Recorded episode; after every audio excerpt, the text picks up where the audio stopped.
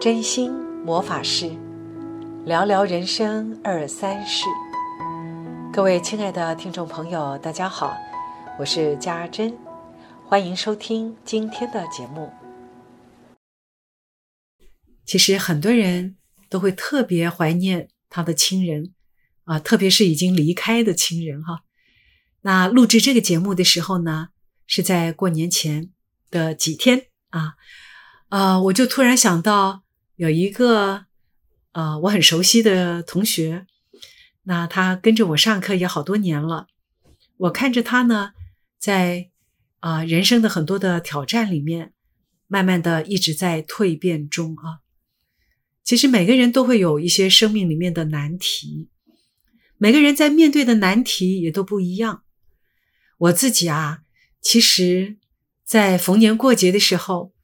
我真的也会特别思念我的父亲，可是我爸爸呢，在世的时候，我跟他的真的情感性的语言很少，很少表达情感上的一些连接。啊，后来他过世的那几年，其实我常常会活在一个比较懊恼的心情里面。我觉得我都没有直接跟他表达我对他的一些思念，或者是啊一种感谢哦。有一次，我最记得，我在一个咖啡厅里面等我在念高中的儿子，我在等他下课，然后呢，我就在看一本书啊。那这本书上呢，他提到了一个练习啊，就是对话的练习。好像你啊，可能有一些人是你很想要跟他说话，可是你每次面对他的时候，你却说不出话来。那这个练习呢，就是你可以想象。在你的对面呢，有一张空的椅子，然后呢，你在心里面邀请你最想要跟他谈话的那个人坐在那个椅子上。我当时啊，看到这一段，我就嘣一下，还来不及准备呢，我爸爸就嘣就坐在我面前。其实我没有刻意要邀请他哦，但是为什么啊？我一看到这一段，我来不及思考，我爸爸就坐在我的面前。而接下来我也来不及呃，这个意会到，我就已经啪，我就哭出来了。然后一边哭啊，心里面就有一句话说：“爸爸，我爱你。”我的妈呀！你知道那时候在咖啡厅，然后旁边是有人的，我立即把那本书盖住我的脸啊，因为我哇，我的眼泪流个不止。我在那个片刻，我才真的意识到，原来我这么想念我爸爸。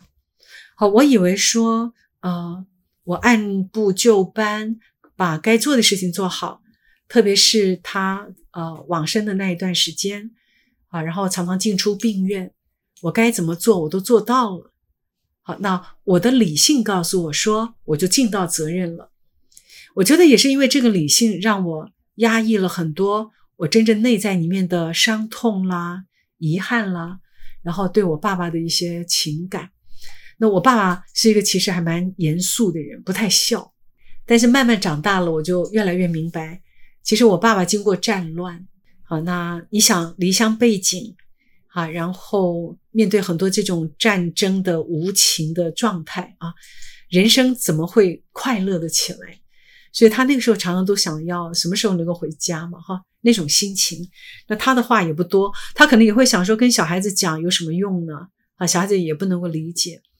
那直到啊，我长大成人，我跟他有很多冲突，直到我自己当妈妈了，越来越能够体会到他的心情。然后后来在他往生前啊，那么多年常常进出医院，我心里面有一个自己是觉得天呐，啊，人怎么能够活成这样哦，好没品质哦，老是要住在医院里。好，可是有另外一个自己会觉得很不耐烦啊，因为我是老大。我要去照顾他，我会心里面承担很多的责任。好，所以其实，在很多矛盾的心情里面，直到他过世了几年哦，你看，我说我在看那本书，突然就在咖啡厅，毫无防备的那个内在里面哈，我想应该是埋在潜意识里面很深的一个对父亲的思念，嘣一下就跑出来了，然后就在咖啡厅里面哭起来了。虽然不敢有声音哦，但是我真的被我自己的反应给吓到了。我在那一刻，我才真正的看到跟承认，原来我的父亲一直都没有离开我。啊，然后他对我的影响很深啊，原来我对他有这么这么深的一种思念跟情感啊，我为什么要先做开场啊？我我真的也是很自然的就想到这一段，因为我今天邀请来到节目的特别来宾，好，我刚刚有说他跟我上课好多年了，因为他的父亲前年过世啊，我看到他到现在。其实心里面还是深深的对父亲有一个很难割舍跟厘清的一种情感连结，然后特别是啊，他在上我的那个意识探险的课程哈，结果我们做了一个练习啊，发生了一些有趣的事情。那我想先从这里切入啊，因为我在讲我爸爸的时候，我已经看到他他的他的情感跟情绪满上来了。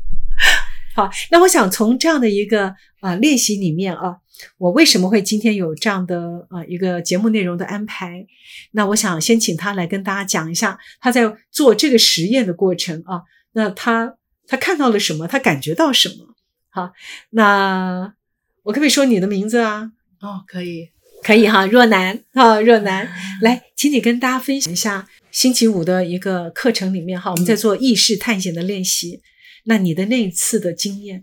各位听众朋友，大家好，我是洛南。嗯啊，我先前言一下哈，我在玩的那个练习就是可以说是睹物思情了哈，就是我们每个人准备一个最常常贴身用的东西，然后把它包起来，那里面是什么呢？大家是看不到的，嗯，然后呢，在我们的团体里面，大家就是啊，顺着直觉去随手抽取一个东西嘛，嗯，好，那若男就拿到了一个东西放在手上，感觉这个东西所带来的一些呃。跟这个主人的之间的连接，好，来若男，你请说。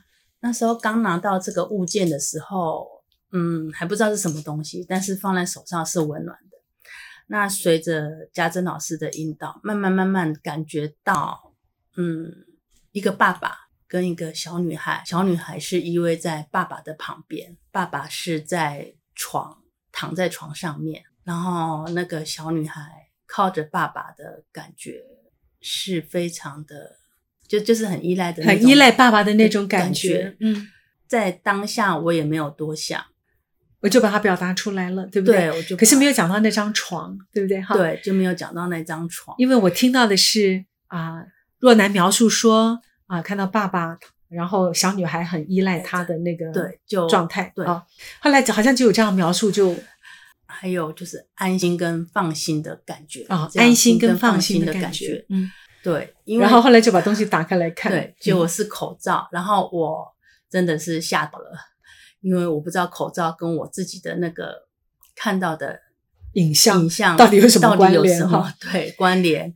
然后在这个时候，我觉得我反应太快了哈，我讲太快了，我第一个反应就是说啊。那若男是不是反映了他自己在思念他爸爸的那个情节，所以才会看到这个画面嘛？哈，对，老师家珍老师这么说的时候，我突然也感觉到是这样嘛。可是我内心有个声音，这个感觉不是我跟我爸爸他在病床上，我去抚摸着他脸庞的那种感觉，嗯，而是而而是一种别人的感觉。可是听到家珍老师这么讲，我也吓到了。我想说，这是我自己的感觉嘛？然后，但是就借由家珍老师的引导，口罩的主人，他也慢慢慢联想到说，那个是他爸爸在过世前，他去买个蛋糕，好像买蛋糕送的口罩，然后他非常的珍惜，因为那是爸爸在世时候他。的一些可能唯一的依恋吧，嗯，他就随身跟爸爸生病那段时间有关系的一个东西了，他就放在他的包包里面。他竟然把口罩放了一年多，放在包包里都没有用它，对不对？对对。后来他还说了，那个就是确实是这样。嗯，他爸爸在住院的时候，他去陪伴他爸爸，他都依靠在他爸爸的身边，陪伴他爸爸在。离开这个世上的那几天都是这样子，对，那那那几，然后真的有个病床，真的有个病床，所以若男其实真的也看到一张床，对不对？对。后来他这样子讲完之后呢，讲完之后我才非常的确信自己看到的，借有一个口罩去连接这么多东西，嗯，嘿，而不是又去自我怀疑说。这个是真的吗？怎么可能有一个口罩可以连接到这么多的东西，可以连接到口罩的主人他的这么多的情感在那个口罩里面？是啊、对，这个是呃，我们一个常常在练习的一个游戏了啊，那就是心灵感应的游戏啊。嗯那没想到这个口罩啊、这位同学哈、就是这个主人，他放在身上放了一年多嘛，因为对爸爸过世一年多了哈。哎那为什么偏偏由若男拿到这个口罩？然后因为若男也一直在怀念着他的爸爸，啊，也一直在想念他爸爸，所以他们两个人借由这个口罩，竟然有一个类似的心情，一个情节。嗯，好，那当然哈，我们说这个心灵的感应啊，真的是不可思议。我们有在学这些赛事资料啊，或是一些心灵的人，那像这样的一些感应，其实也不是太新鲜了哈。嗯但是呢，我为什么会想要啊、请若男哈，然后来来进行这样的一个我们的这个人生二三事啊？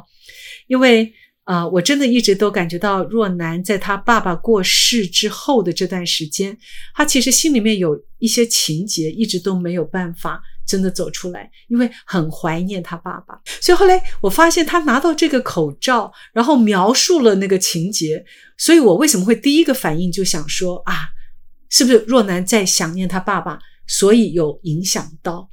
结果没想到口罩的主人也有这样的一个啊非常怀念爸爸的情节啊，所以我今天很想。我说佳节倍思亲嘛，哈，那我很想啊、请若男哈来谈一谈，说爸爸其实在生前跟你的关系，那还有爸爸往生之后，你的这种心里面的一个心情哈、伤心啊，其实还一直持续着。好，你你你要不要来借由这个机会聊聊你跟你爸爸的关系？我父亲的成长背景可能比较坎坷，也是经历过日本战乱跟哦那个台湾台湾的当地人嘛，对不对？哈，嗯嘿，他从大陆来的时候也是只身一个人，那来台湾也是蛮蛮蛮困苦的。嗯。然后，其实我跟我爸爸从我从小就很依赖他，嗯。可能是因为我们姐妹的年纪差距非常大，那我比较小，所以父亲就是去哪里就是带着我，哦，他是。带着我去部队里面，就是跟着他一起生活，也有一段时间。嗯然后成长过程也几乎都是他陪伴着我，我对他的感觉是非常的依赖。依赖，嗯嗯，结婚之后有一段时间，跟他就没有感情那么的密切，跟他只是很自责自己而已。现在来讲，在生前我可能没有非常能够好好的陪伴他，嗯只有礼拜天能够去。他在生病的时候，也是只有每天去看他而已。嗯。其实我给我自己的理由就是，我有家庭，有小孩要顾，还有工作，有工作。嗯。其实我觉得这都是一个借口。嗯。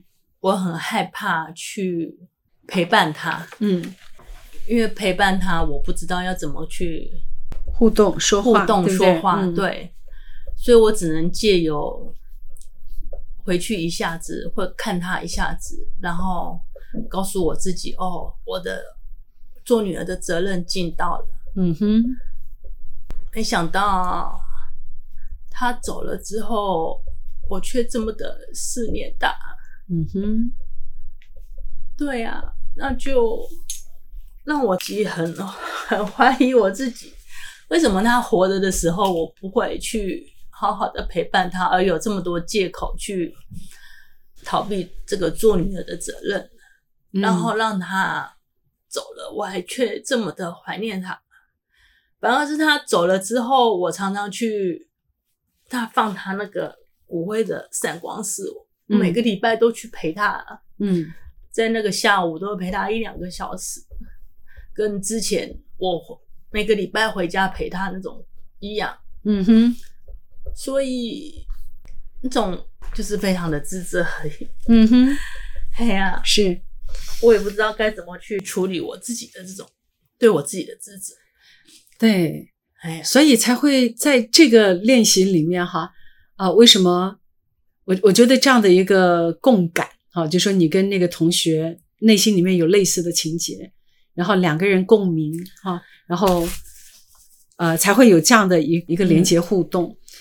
所以我我想我知道了，其实我也是哈，我也是好多年啊，心里面都放着很多的遗憾跟自责啊，真的哈，遗憾跟自责，是因为我父亲已经过世二十几年了，我现在当然就很轻松的在谈他哈，呃，那我觉得啦啊，我觉得，嗯，怎么样能够不再自责？好，这件事情当然要时间来慢慢的调整，啊，但是我在这里面我就是看到了，有的时候啊。人活着很难讲话，啊，我们我们每个人都有太多自己的啊，这个我说对错的这种啊这种标准。啊，那尤尤其是很多人很怕跟父亲这号人物谈话。啊，因为爸爸真的象征很多的像权威啊，嗯。像一个守护神啊，像一个呃，你觉得像什么？爸爸？还像什么？爸爸像一座山在那边保护着我。对，那有一天爸爸生病了，好像这个山要崩掉了，马上那个被保护的感觉就没了，心里面其实很慌，对不对？嗯对，是没错。嗯，然后呢，又害怕又伤心，可是呢，又不知道啊，就会不知道该怎么跟爸爸去多做更多的沟通，因为刚刚若楠讲到啊，在生病的时候，生前啊，就其实也没有办法真的跟他互动太久。哎，我要老实讲，真的很多老人家，他真的有时候到了啊、年纪越大，甚至在生病的时候，其实也真的不太好互动啊，也不知道该跟他说些什么。他们自己第一个在面对可能即将要面对的死亡所带来的恐惧啊，第二个可能身体也是很不舒服，好，然后呢，第三我说年纪渐渐大了，很多事情的啊、想法哦、跟一些感觉也会跟他之前啊、不太一样，所以这也是儿女的一个考验啊，儿女的考验。那因为若男的这个情绪哈，你看爸爸应该过世都快两年了。嗯，对不对？对，快两年了哈。那讲到的时候，这种悲从中来啊，深深的怀念跟懊恼，那我觉得这也是很多人的心情，很多人都有这样的经验。好，那你要不要再多谈一点你心里面啊对他的一些呃感觉、想法或是思念？其实我今天凌晨还有梦到我爸爸。哦，你爸爸知道你要来上节目讲他了，对，然后他自己叽叽咕咕不知道在讲什么，我就过去抱着他，嗯就抱着他，然后就醒来，嗯，这样的感觉有没有比较安慰？这样子感觉又就一直哭了。哎，对啊，因为其实我会常常梦到我爸爸，然后有一次还是梦到他在他的床上睡觉，我在嗯。另外一边椅子上睡觉，对，然后他就要坐起来，我就冲起来，我去问他说：“爸爸，你怎么了？需要我吗？”他就说不要，然后就叫我回去睡，嗯。他自己就在他自己的床上躺着，对，然后我醒来也是一直哭，我就觉得呃，我好像脱离不了这个跟他之间的一种，内心的情节，对不对对？对对脱离不了这个情节，嗯嗯，然后我一直试着去跟我爸爸说，嗯，你需要什么，我可以帮你什么忙嗯，我很想为你做些什么，对不对对？嗯然后我就会去他的骨灰那边，就去陪伴他一两个小时，就这样静静的坐着嗯陪着他，然后陪着陪着，其实自己心就比较平静了，我就会对，就离开，就是让我自己跟他自己连接的一个方式，是。我会去、嗯。去陪伴他，对，不然你看我现在娘家没办法回去，嗯。可是我常常梦到我回娘家，嗯，我在娘家跟他的一些互动，嗯。现在也没娘家，那我只能去三光寺去陪我爸爸，嗯。去陪我妈妈，嗯仿佛三光寺是我另外一个娘家，嗯对呀、所以每年要过年他不在了，我就觉得。我都会事先都会很紧张、很慌张，我要去怎么去安排初二回娘家？是，我没有娘家了，嗯我该如何去让我自己在初二大家都要回娘家这个阶段，我自己心情怎么去调试？是，好，听到这里，我相信很多听众朋友是不是也在拿卫生纸了哈？啊，我我我觉得这是一个好重要的情节哈，因为几乎每个人都会碰到这样的情节。那当然了，有有些亲子关系啊，可能在生前就就也不是很好啊。那有各式各样的一个状态了。那可是呢，因为常常有人在问呢，就是说，尤其是老人家生病，然后在那一段时间会变得有的时候很难照顾，啊，甚至于，呃，我还会听到同学在讲啊，她的婆婆嘛，哈，年纪很大了，常常啊都有一种啊带着威胁的口气跟小孩子讲说，我要是以后生病了怎么样，你们一定要照照顾我，否则的话我就死给你们看。啊，然后后来那个媳妇就问我说：“哦，每次听到这个话都好烦哦，啊，都很生气啊，啊，然后怎怎么会用这种威胁的话啊，很不高兴。可是呢，啊，我现在因为自己也有经验啊，我就跟他讲，啊，我们可以有一种不同的回答方式，啊，因为其实老人家讲这个话是心里面是非常恐惧的，是非常担心的。第一个，他面对自己渐渐老化；第二个，他在生病了。”然后其实就是在面对即将要来到的死亡，嗯，那这件事情其实是一个非常大的威胁跟呃恐惧感哈。后来我就跟这个媳妇讲，我说也许你可以试着，只要哈以后不管是婆婆啦、爸爸妈妈都一样啊，老人家他用这种啊，他其实在求助，可是他却用着一个非常威胁性的口气啊，让他听了很不爽，就更不想照顾他了。这么难缠的老人家。后来我就跟他说：“其实你要听懂他背后的恐惧。嗯，你在那个时候可以跟他讲说：啊，妈，你放心，无论如何我都会在你身边，你不要怕，你不要怕啊！哇，那可是这个媳妇就马上紧张，她说：万一他真的一直都找我麻烦呢？啊，二十四小时要我随时在侧呢？我说啊，这是另外一个啊，就说你可以在语言上面先安抚了他的心啊，因为每个老人家。”其实，在面对这个时刻是不容易的，啊，可能也因为我也慢慢要靠近这样子哈。那可是呢，你又回到你自己的身上啊，当他还是呃，不是说真的没有人照顾，而且还可以有行动力，那你也真的有你的生活，你有你的家庭跟小孩，你心里面还是要有一个界限啊，就说我可以做到什么程度，我尽量做。但是我没有办法，真的二十四小时随时在测的时候，我也要原谅我自己了啊！因为每个个人都还是有他个人生命的进度嘛。那有一天我们的进度也会赶上了，我们迟早也要走到那个进度。嗯，对。那所以当我们在回顾这些啊，怎么陪伴老人家的这个过程啊，我想很多酸甜苦辣我们都会碰到。那其实说穿了，大家都在害怕死亡这件事情。嗯，对。好，那不只是自己的，或是我们在陪伴的对象，哈。所以我在跟他回答这个话的时候，我突然也警觉到，我觉得这也是我一直在学习的。好，所以我有一次跟我妈讲，好，我妈妈意识不清楚啊，其实也是在那个边界上，哈，不知道什么时候会走啊。那因为外劳去做体检不在，我在照顾她，结果我妈妈就是拉了一一裤子，控制不了。那我就把她扶到浴室，要帮她清洗。她不好意思让我清洗，因为一直都是外劳在照顾啊。可是那个时候，我突然就一边帮他清洗，一边跟他讲说：“没有关系，没有关系，你又不能够做，当然我帮你弄嘛。”就把他弄干净之后，扶到客厅来的时候，哎，我真的打从心里面，我就握着我妈的手，我就跟她讲说：“妈妈，你不要害怕，我会一直都在你的身边，你需要的时候，我都在你的身边。”你知道讲完这句话，真正解脱的人不是我妈啊，因为我妈意识不太清楚，也许她也收到了。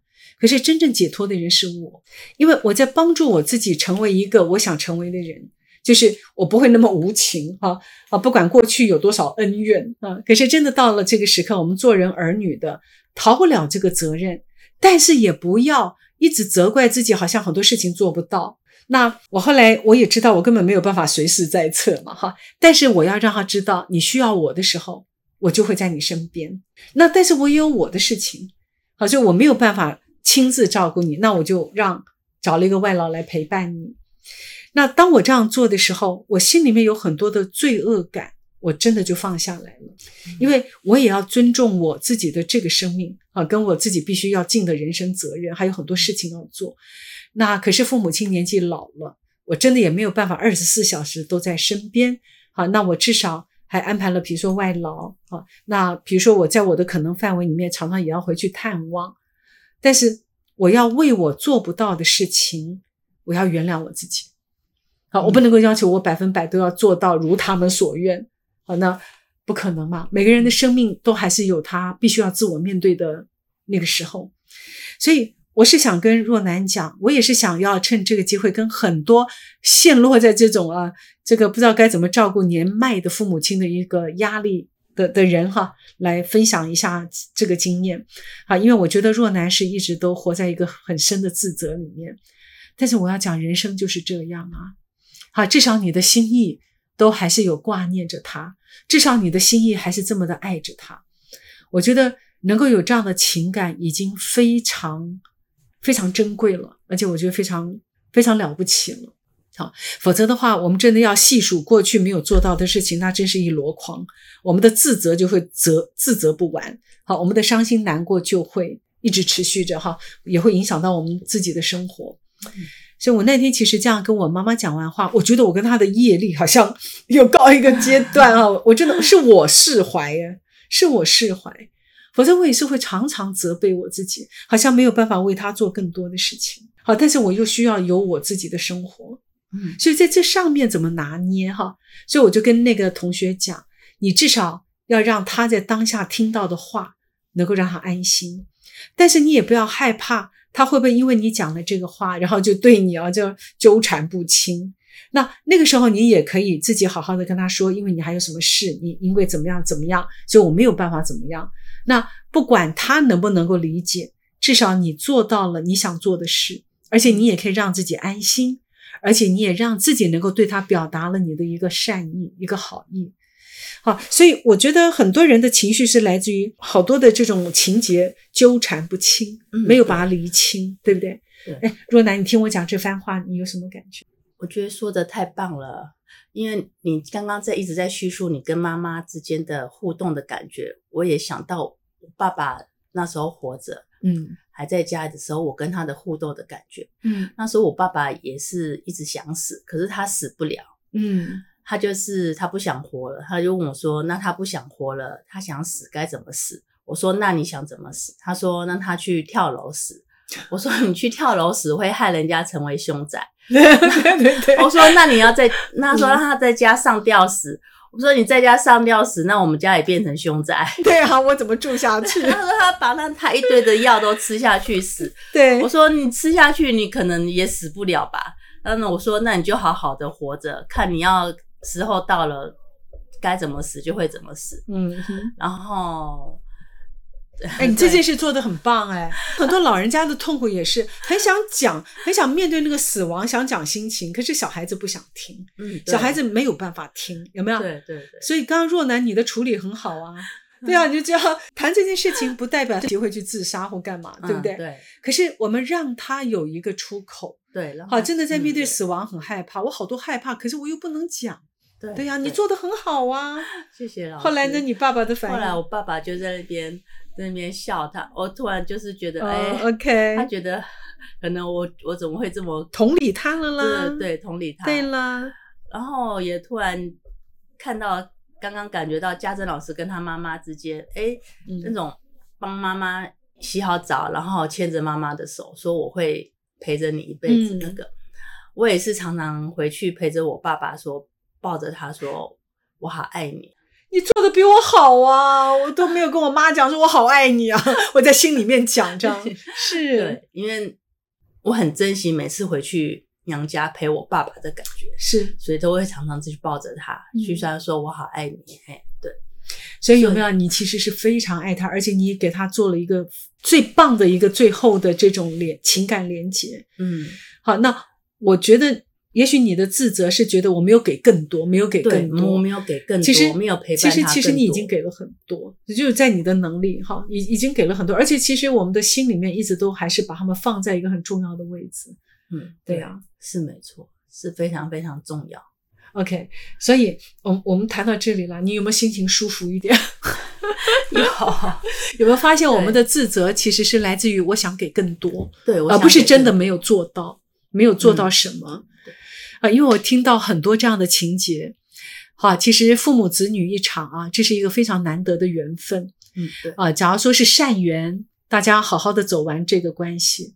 好，假如就算是恶缘啊、逆缘，我想它也有一个很重要的正面意义了。嗯，好，那个正面意义。好，那既然结为一个这样的亲密关系，那我都觉得亲密关系就是好修行啊，哈、嗯修行的机会。对，那我我觉得就是在过年前，呃，特别怀念我们已经离开的亲人哈，特别是我们的父母亲。那也借由这个节目的机会，我希望也能够啊。呃这个梳理一下啊，很多纠缠不清的情绪跟感受。对我为了我自己啊，当嗯然趁机也让若男啊，借由你的故事，然后来进入我们今天可以探讨的这样的一个话题。我们希望能够把很多的这种亲子之间的情绪纠葛，能够把它梳理清楚一点。嗯好，你现在有没有觉得好好一点啊？哦，非常好了，对啊，有没有抓到那个重点？有有，你一定要这样子讲。有有有，真的有，啊，时间很快就要到了啊。那这个人生的二三事啊，几乎都会打到很多人的心情，因为这是每个人都要面对跟碰到的事情。希望今天的这个节目呢，啊、也能够带着大家一起走过一个心理过程，然后也能够找到跟我们的这个父母亲啊一个最舒服对待的位置。对，哈，假如你喜欢我们的节目，请记得按下赞，对不对？啊，小铃铛哈，因为这可能也会在 YouTube 上面播哈。那我们就下一次节目见喽！啊，谢谢大家的收听，谢谢若楠。好，谢谢嘉珍老师，谢谢各位。